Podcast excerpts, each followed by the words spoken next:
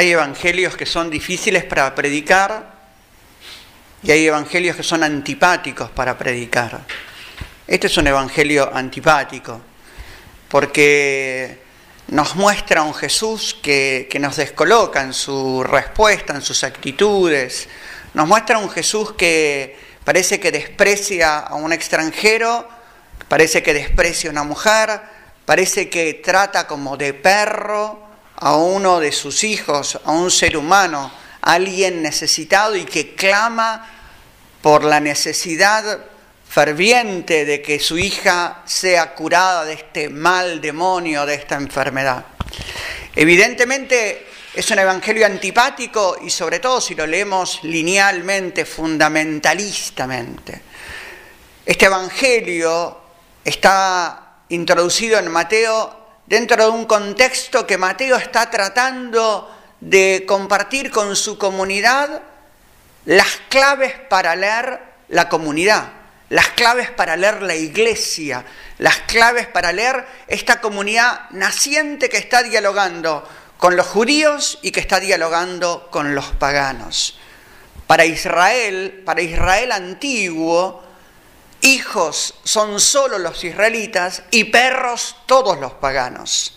Por eso llamativamente Mateo, que quiere enseñar a su comunidad una nueva mirada, introduce estos dos términos en un contexto profundamente eclesial, no misionero, no evangelizador. Es un contexto que trata de que su pequeña comunidad entienda lo que está sucediendo y cómo ubicarse en este contexto.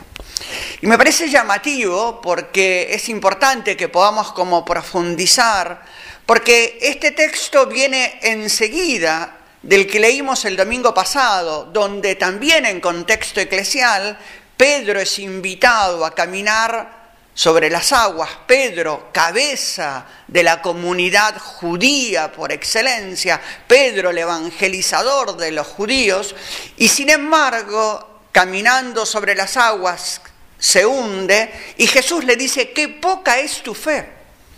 Pedro, vos judío, vos judío cabeza, qué poca es tu fe. A renglón seguido, Mateo nos trae una mujer extranjera a la que Jesús asombrado le dice, mujer, qué grande es tu fe.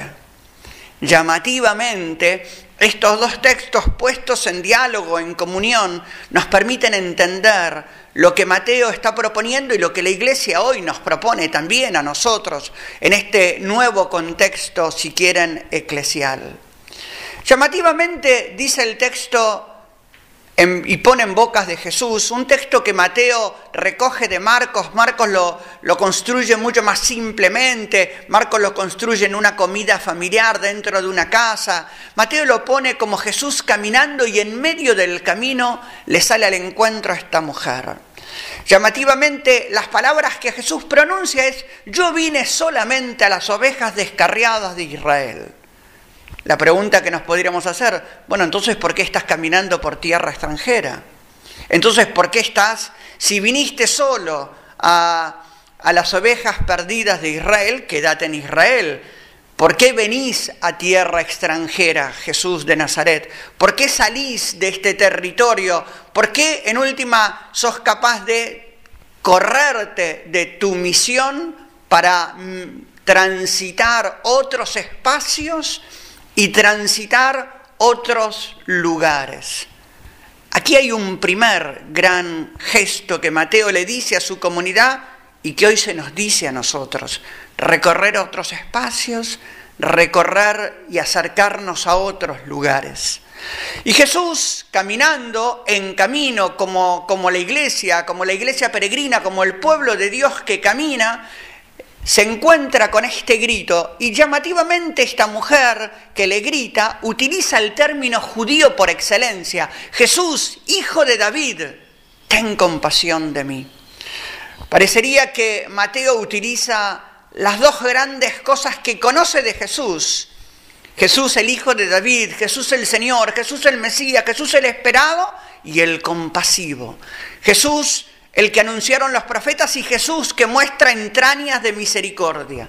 Esta mujer le grita a Jesús. Los discípulos, el pueblo judío, la intenta hacer callar.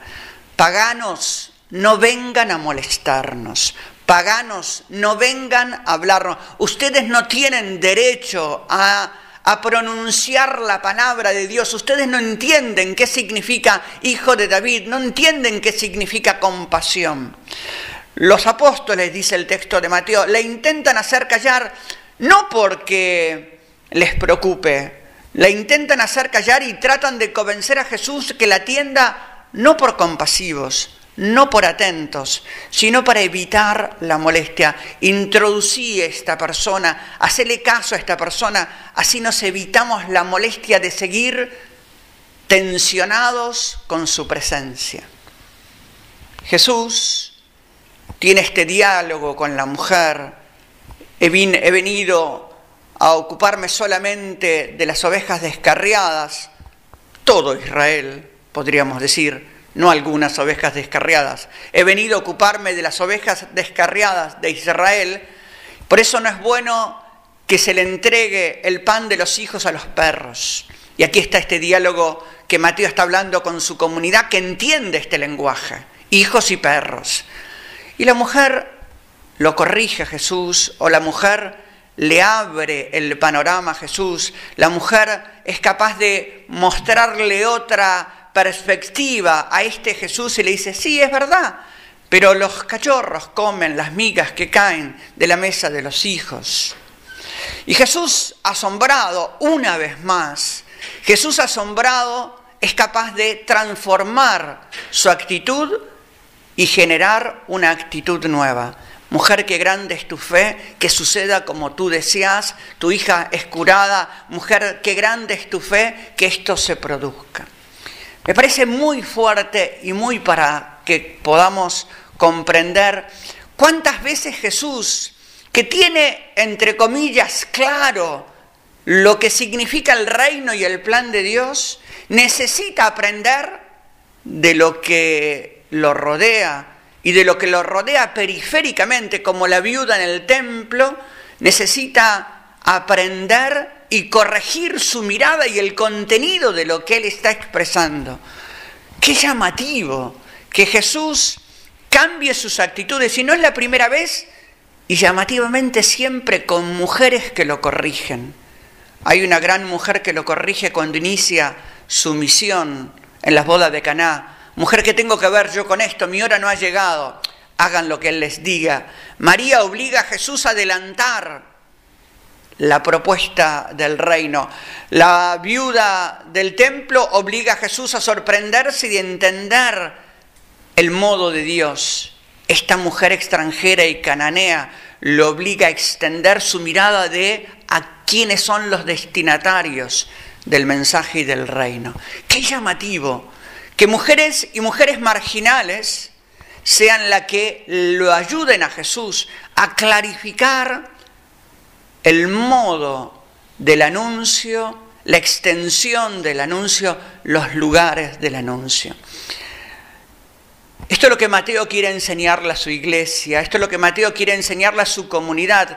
Nosotros, porque la comunidad de Mateo, que era una comunidad profundamente venida del judaísmo, tenemos que abrirnos al mundo de los paganos porque Dios los está llamando, porque Dios les está poniendo en su corazón y en su boca el nombre por excelencia, Jesús Hijo de David, ten compasión de nosotros, porque Dios está poniendo en el corazón de los pueblos paganos esta actitud de compasión, de intercesión, de misericordia, de grito, de clamor, de súplica, para alcanzar el gozo y la paz.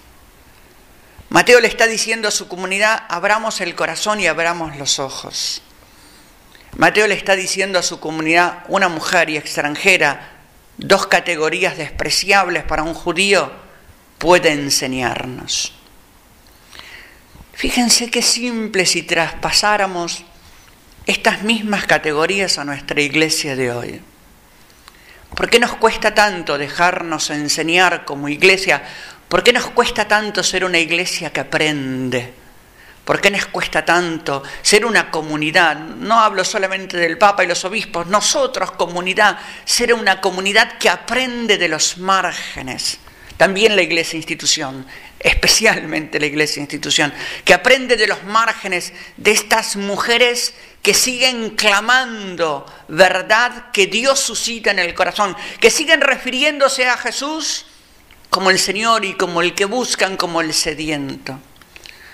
Ojalá que como comunidad y como iglesia sepamos escuchar y dejarnos transformar y conducir. Ojalá que como comunidad y como iglesia sepamos recibir y recoger a estas mujeres marginales que tienen mucho para enseñarnos en el camino de la construcción del reino y del Evangelio. Feliz día de los niños, de las niñas y especialmente, ojalá, que nos dejemos convocar por la necesidad de tantos niños y niñas que clama al cielo las migajas de muchos de nuestros hogares. Que así sea.